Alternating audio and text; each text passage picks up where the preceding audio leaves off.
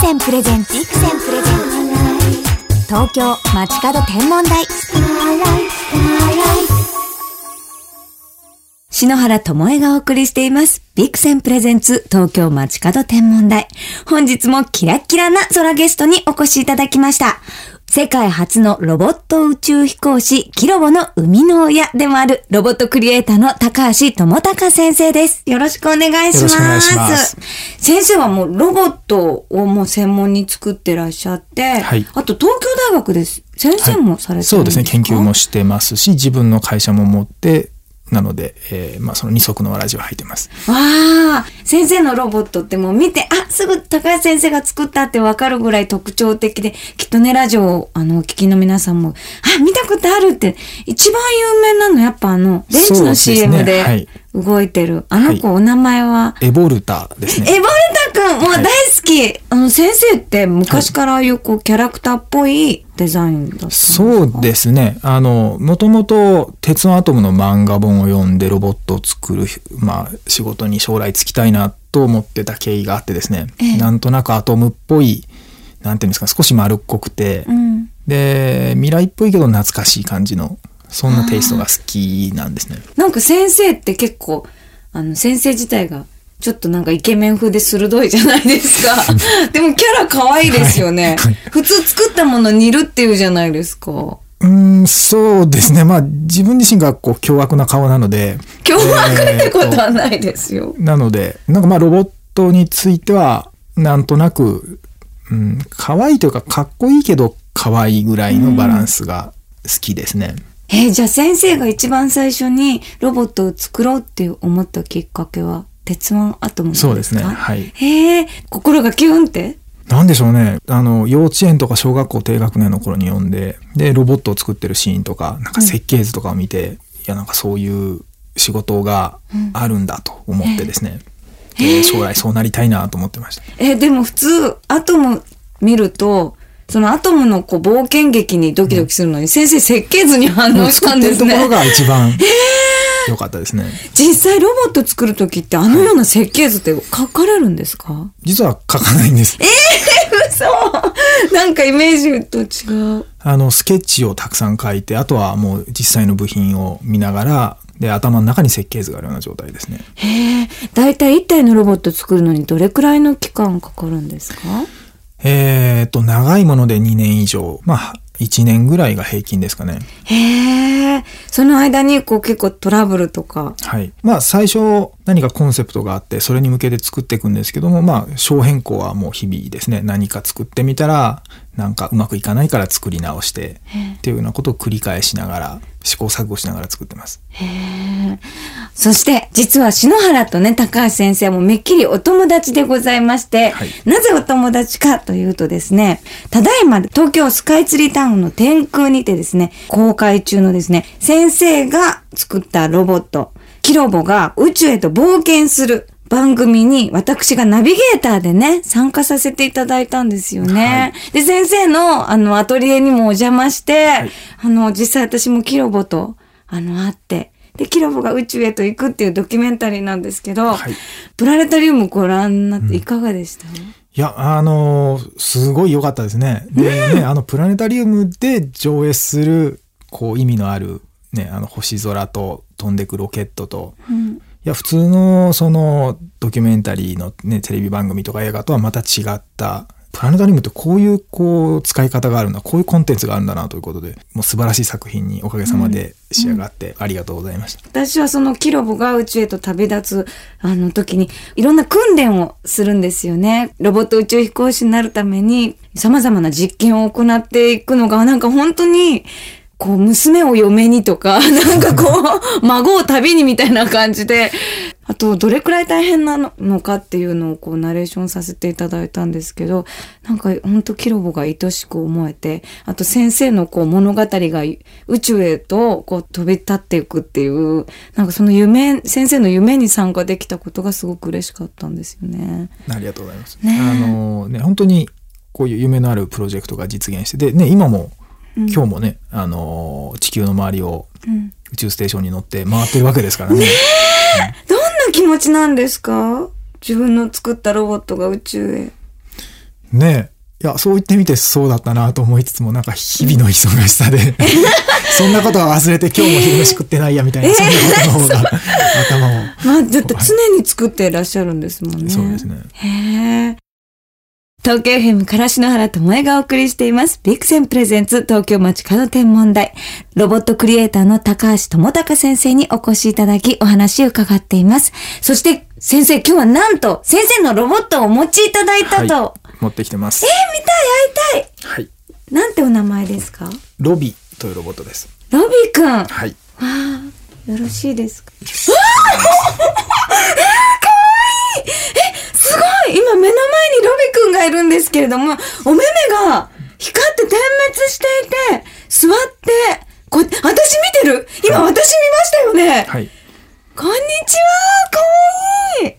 え、このロビくんは、あい、つ頃お作りになられたんですか？えーとですね、これ実は商品でして、あの雑誌に迷子部品がついてくるってあれで、じゃあ自分で作れるってことですか？え、またちょっと振り返った。あの人感センサーというのが入っていて、それでまあ人のいる方に向きます。そしてえっ、と音声認識が入っているので、ちょっとこう声をかけてみますね。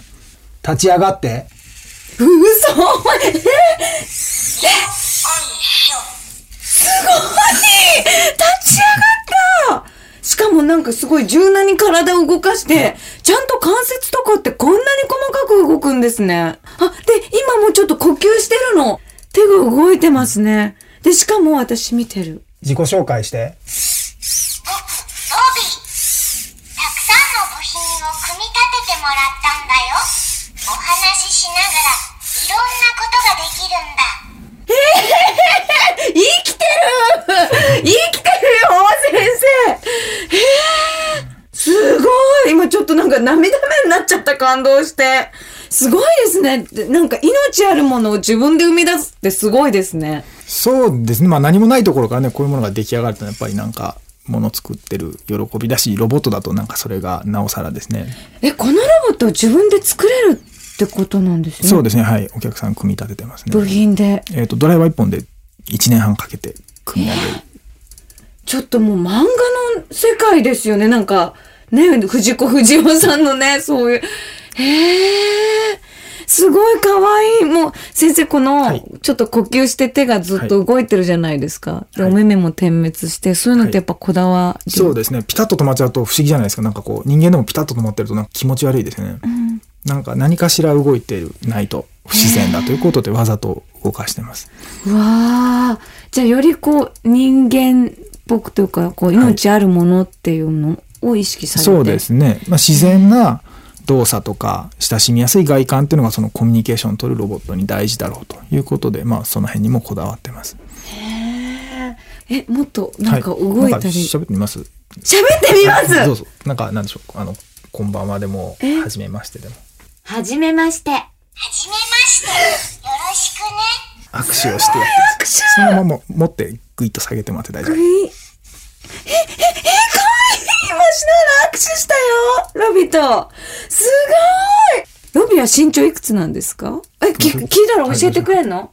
身長は？34センチくらい。かわいい !34 センチなんですよ、ロビくんは。え、まだ会話できるんですか？あはい。といっても、まあ、まだ実はですね、あの、語彙が限られてるんですが、うんまあ、250以上ですかね、ぐらいの言葉は認識できます。だから何でもというわけではないんですけども、ええ。じなんかゃあぜひ、させましょうか。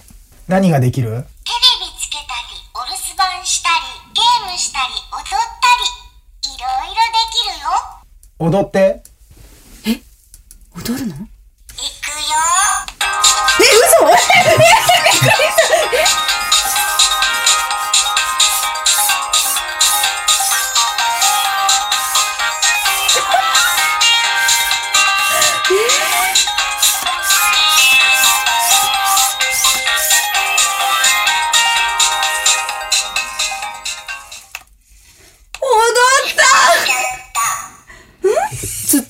うん、疲れちゃった。疲れちゃった？ありがとどういたしまして。えー、すごい！今踊った時に、瞳のライトが七色に輝いて、猛烈に踊ってたんですよ。猛烈に踊ってますす